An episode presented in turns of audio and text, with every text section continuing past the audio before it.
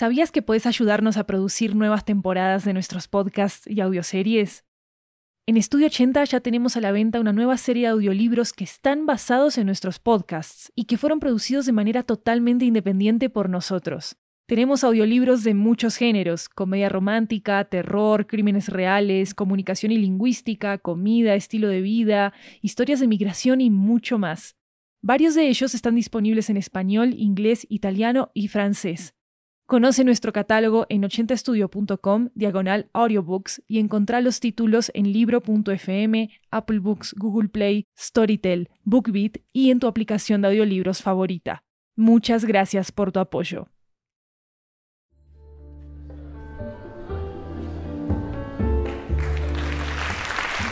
Hola, hola, hola, esto es 80 Cuentos, una antología de cuentos latinoamericanos en audio que recorre toda la región. Yo soy Maru Lombardo, la anfitriona de este programa, y la historia de esta ocasión nos llega desde Rosario, Argentina. Es un relato de misterio en el que un hombre debe describir los detalles de la muerte de su padre. Acaba Combustible, escrito por Luciano Redigonda.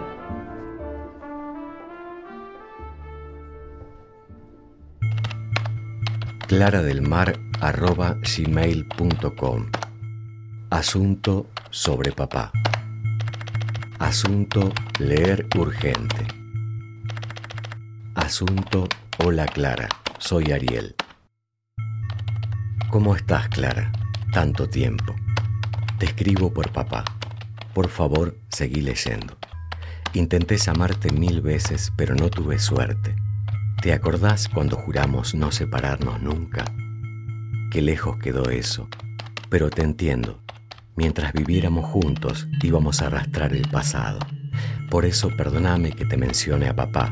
Sé que no querés saber nada de él, pero no te escribiría si no fuera necesario.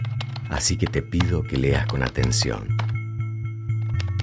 Hace poco me crucé con Tobías. ¿Te acordás de Tobías? Era el quiñelero del barrio. Ahora ya no trabaja más con eso. Bueno, no viene el caso. La cuestión es que charlamos dos minutos y me preguntó qué le pasaba a papá, que lo había visto consumido, pura piel y huesos. Justamente preguntarme a mí, ni registraba que hacía años que yo no aparecía por el barrio. Fingí, le dije que papá tenía un resfrío, una cosa así. Después no pensé más nada durante el día pero a la madrugada daba vueltas, me dormía y no me dormía. ¿Te acordás cuando éramos chicos? Me venía a la cabeza cuando nos levantaba temprano a la madrugada y nos ordenaba hacer flexiones y correr por la pieza. Qué enfermo de mierda. Se desquitaba con nosotros por todos los otros infelices que alguna vez había humillado y ya no podía humillar. Un dos, un dos, un dos. Qué locura. No podíamos comer un caramelo, ni mirar la tele. Pesas. Nos hacía hacer pesas. ¿Qué te voy a contar? Me venía todo eso de nuevo en medio del sueño. Me desperté hecho agua y estuve el resto de la noche en el balcón chupando aire. Dejé pasar unos días, pero cuando llegaba la noche la sensación sofocante regresaba. Había algo que no me iba a dejar tranquilo hasta ver a papá con mis propios ojos.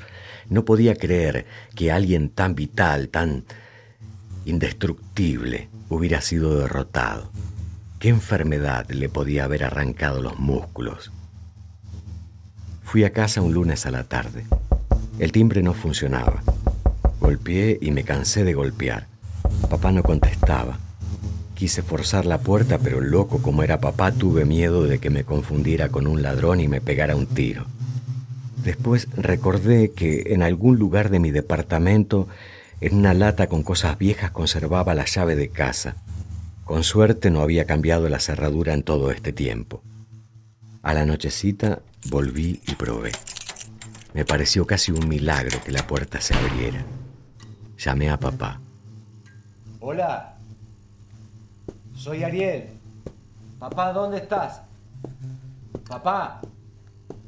Lo seguí llamando mientras me metía en casa y le aclaraba que era yo, pero nadie respondía. ¿A dónde podría haber ido? Si después que lo despidieron no salía de casa. El búnker, le decíamos, ¿te acordás? Decíamos, algún día nos vamos a escapar de este búnker de mierda. Bueno, parecía que finalmente papá lo había abandonado. Prendí las luces.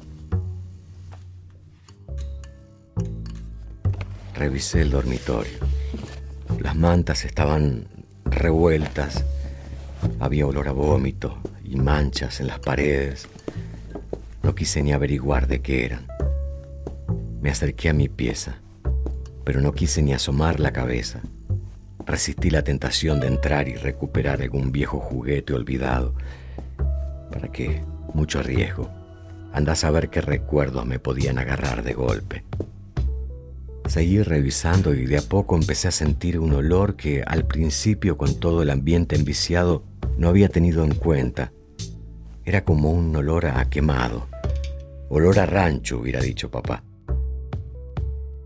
A medida que avanzaba por el pasillo, el olor se volvía más intenso. Se habría olvidado algo en el fuego. Qué gracioso hubiera sido el que siempre nos retaba que apaguen las hornallas, que cierren la canilla, que son unos inútiles y no aprenden más. Pero no. Cuando me asomé al living, descubrí el panorama. En el centro de la habitación el parqué estaba quemado, negro, cubierto de cenizas. Una montanita de cenizas. Y al costado,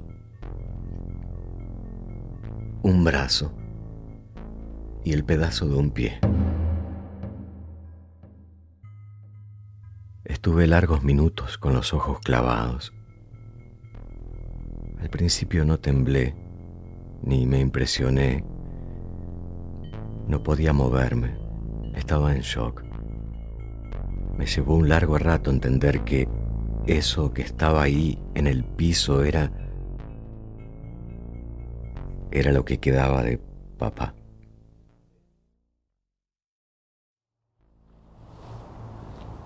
Salí al patio y llamé a la policía. Después me agarró un impulso estúpido de dejar todo en orden. ¿Para qué carajo? No sé, pero agarré la palita y la escoba. Estuve a punto de barrer las cenizas. Me detuve justo a tiempo y me derrumbé. Aspiré y exhalé, aspiré y exhalé. Después dejé de hacerlo. Sentía que me lo ordenaba papá. Cuando escuché las sirenas por fin me pude relajar. ¿Quién se tranquiliza escuchando sirenas, no? Al principio la policía no comprendía la situación. Decían haber visto todo, pero nada como eso. Revisaron la casa de arriba abajo, tomaron fotos de todo, huellas, qué sé yo. Un despelote. Yo los miraba como si estuvieran en una serie yankee. Me preguntaron si había visto algo raro en la casa. Me están cargando. Me aclararon que se referían a la casa en sí, cómo había encontrado la puerta, si había ventanas rotas, si faltaba algún objeto de valor. Les conté que hacía mucho no visitaba a papá, pero en apariencia no había nada fuera de lugar. La hipótesis de un robo seguido de asesinato no podía descartarse, pero a simple vista nada lo justificaba. En la comisaría me preguntaron si papá tenía problemas con alguien. Algún enemigo, me dijeron. enemigo. Me ahorré las palabras. Para empezar, si había alguien que lo detestaba, era yo. Eras vos, éramos nosotros. De ahí para abajo, me mordí la lengua.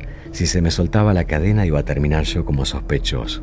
Tampoco les conté nada del cadete que se le había muerto, de los familiares que pedían justicia, de la investigación que se cerró, del retiro anticipado de papá, nada. Si alguien había decidido tomar revancha después de tantos años, no era cosa mía. La idea del suicidio también era impracticable.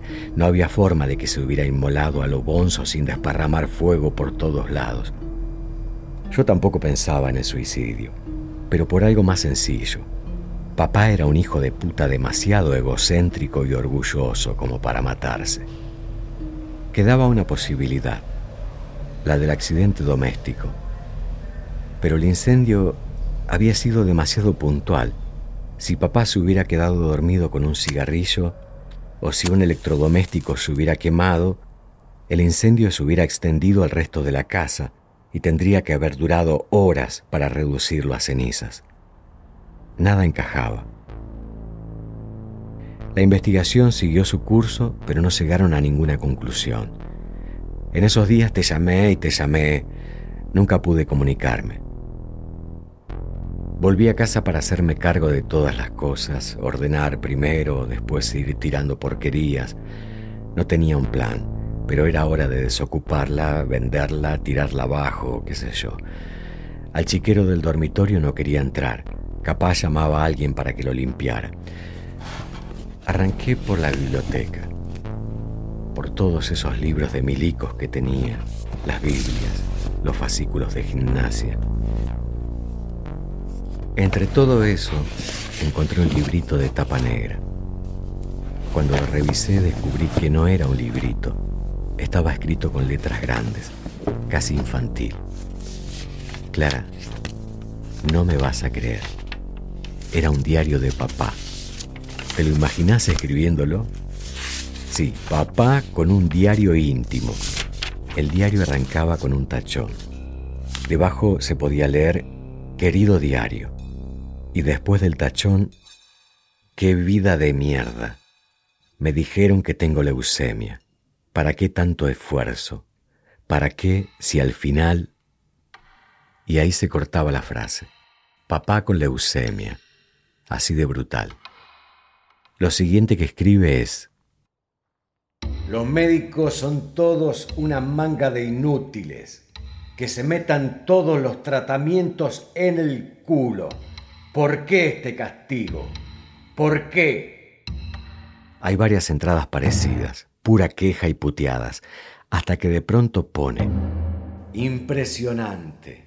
Encontré un libro que tenía hace mucho. Nunca le había dado bola. Me lo regaló el negro. Qué loco que uno tenga cosas años y años en la misma casa y no sepa que están ahí. Es un libro de gimnasia, pero parece de medicina. Se llama La energía está en vos. Tiene ejercicios que nunca había visto. Hay poses raras y una rutina de correr rápido en un mismo punto. Y la dieta, las mezclas para tomar. Desde que le hago caso al libro, me siento mejor. Y después escribe. Estuve todo el santo día sin parar. Soy el conejito de Energizer Corro de una pared a la otra, salto, hago flexiones abdominales, levanto cosas. Es una rutina insostenible. En mi estado tendría que reventar, pero al contrario, me siento cada vez más potente. Esto parece magia. ¿Qué querés que te diga, Clara? Para mí practicaba algo parecido al CrossFit, a esas porquerías de ahora donde cada tanto alguien le agarra un infarto. Pero a papá parecía funcionarle. No se cansaba de escribir que esos ejercicios eran asombrosos y que las recetas de los licuados le devolvían la vida, cosas típicas de un desesperado que necesita sí o sí un milagro y se convence. Pero de golpe todo cambia y escribe. No sé qué me pasa. Cuando termino de hacer ejercicio me quedo un rato largo activado, me cuesta quedarme quieto, el calor no se me va, transpiro como un condenado. Me baño con una ducha bien fría, me acuesto y me vuelve a agarrar calor. Pongo el ventilador, pongo el aire, pero sigo con el calor. ¡Qué clima de mierda! Esta ciudad no cambia más. Más adelante vuelve a insistir con lo mismo. Lo obsesiona. No sé qué hacer. Salgo a tomar aire de madrugada cuando está más fresquito, pero no puedo bajar la temperatura. Me tomo la fiebre y el termómetro siempre está al límite. No baja nunca. Tome el remedio que tome.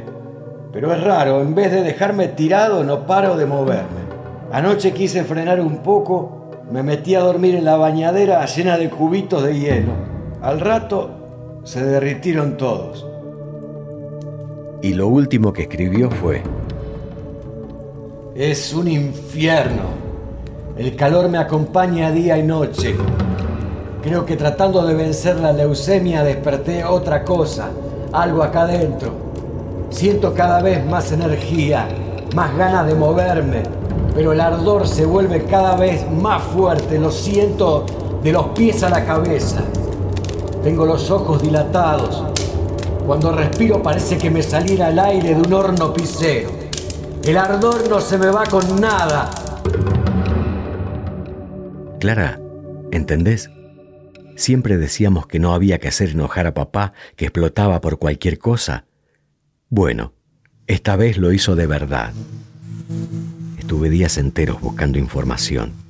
Hablan de combustión espontánea, de que muchos creen que es un mito, pero también hay otros que aseguran que es cierto, que en este mundo es posible que una persona se prenda fuego por sí sola y en un segundo quede reducida a cenizas. Sé que suena a una locura, pero hay una cosa más, porque más allá de que todo esto te resulte increíble, hay algo que tenés que entender, algo que a mí mismo me cuesta aceptar, pero es una posibilidad.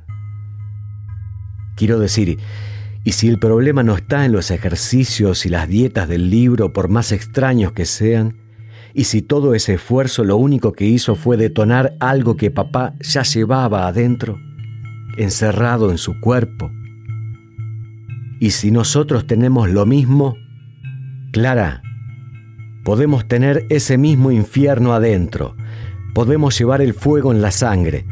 Llámame ni bien puedas. Te mando un abrazo grande. Hablemos pronto.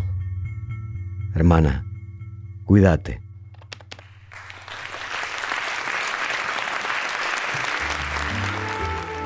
Si les gustó este episodio, déjenos una reseña en Apple Podcast y en Spotify para que podamos llegar a muchas más personas. Y síganos en nuestras redes sociales, arroba 80podcasts con ese al final. Recuerden que hay una versión en inglés de esta misma historia por si la quieren escuchar. Se llama Fuel. Este episodio fue escrito por Luciano Redigonda. Luciano es el creador de otro podcast llamado Espectro Sonoro, un programa de ficciones cortas de terror y experiencias sobrenaturales. La voz de Ariel fue interpretada por Guillermo Peñalves. La música y el diseño sonoro de este episodio son de Jeremías Juárez. Pueden consultar transcripciones de nuestras historias en 80estudio.com diagonal 80-cuentos. Yo soy Maru Lombardo y esto es 80 Cuentos. Nos escuchamos pronto.